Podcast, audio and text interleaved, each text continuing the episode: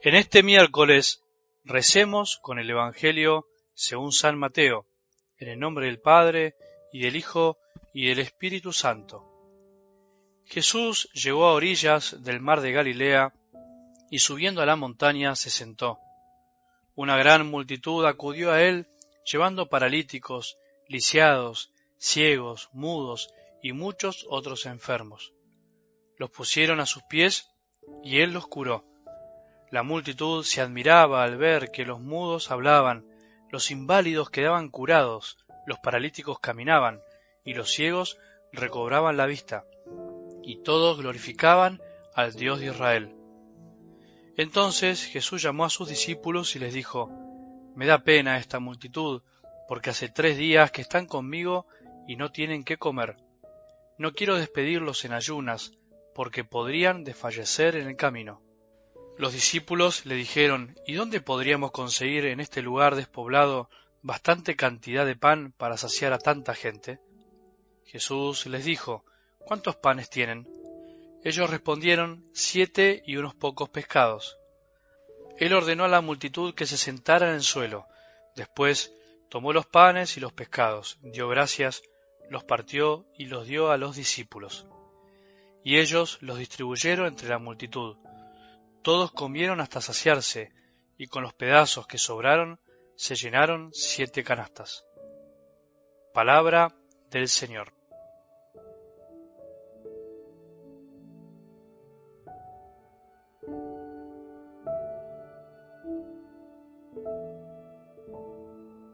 Habíamos dicho en el Evangelio del domingo que esta semana de algún modo nos acompañaría la palabra vigilancia, o sea, más que la palabra, la actitud, que la primera semana de Adviento es una propuesta para estar vigilantes, para estar atentos, para estar prevenidos. Dicho de otra manera o, tomando otro aspecto sería, bueno, estar despiertos, despertarnos un poco a veces de la modorra espiritual, de la tibieza de la fe.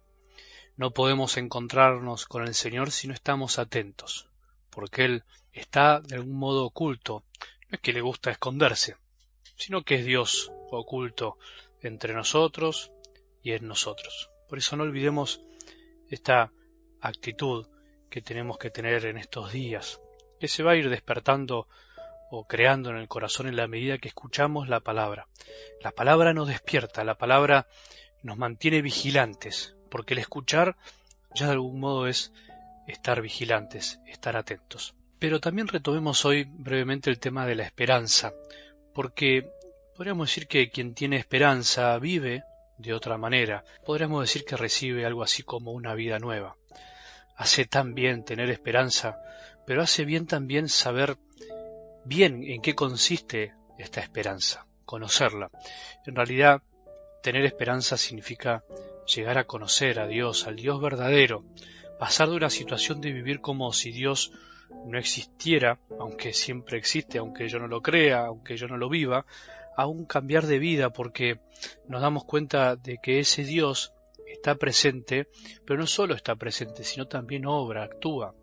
Para nosotros, que vivimos en un contexto de fe en general, y o hemos recibido la fe desde niños, esto de recibir una esperanza nueva nos parece un poco imperceptible o difícil de experimentar, salvo que te hayas convertido de grande, hayas recibido esa gracia de grande.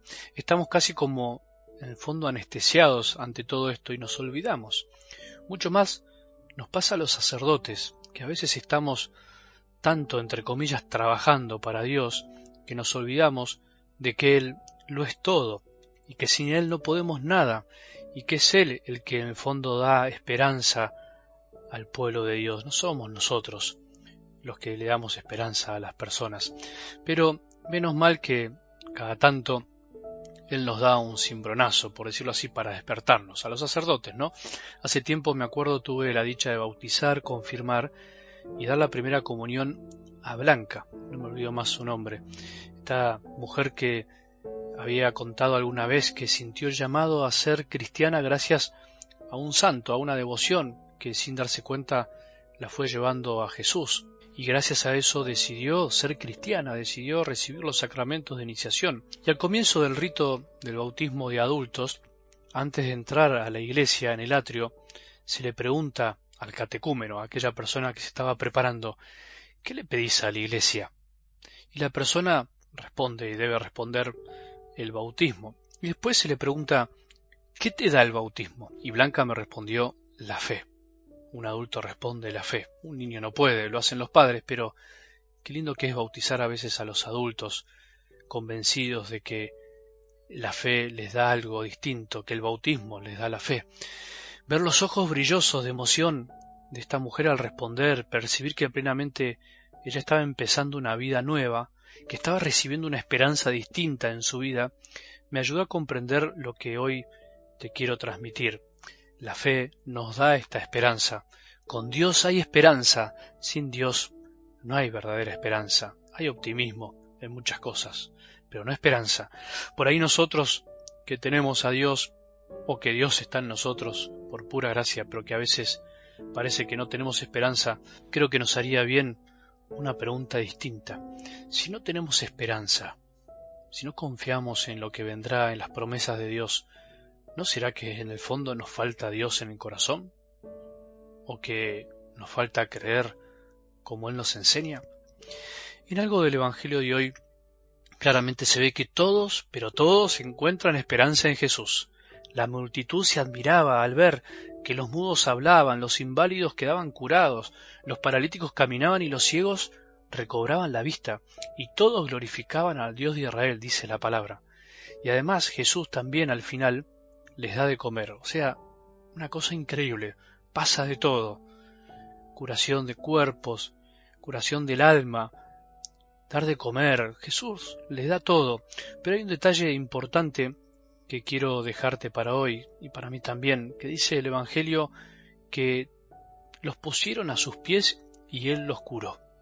Eso quiere decir que hubo personas que llevaron a los enfermos, a los dolidos, a los pies de Jesús, a los que seguramente no podían ir por sí solos. Y es lindo pensar que siempre hay alguien que me llevó a la esperanza, siempre hay alguien que puede acercar a la esperanza a otros. Digo a la esperanza porque la esperanza es Jesús, pero también podríamos decir siempre hay alguien que me da esperanza. Siempre hay alguien que me lleva a conocer a Jesús. Qué bien hace pensar que Jesús es nuestra esperanza, Él es nuestra esperanza, no sólo por lo que nos promete, porque nos promete la vida eterna, porque nos promete una vida distinta a partir de ahora, no sólo porque nos puede curar el corazón y el alma, y o también el cuerpo, dar de comer, sino porque estar con Él da esperanza. A vos y a mí, alguien nos llevó a los pies de Jesús para que estemos con Él. No importa por ahí fue de niños, en el bautismo, por ahí fue mi, catequesis, en un retiro, pero alguien nos llevó, no importa si fue de niños o de grandes. Hoy depende de nosotros volver a los pies de Él, poder tirarnos simbólicamente a sus pies, o bien poder llevar a otros. Acerquemos a alguien a Jesús que lo necesita.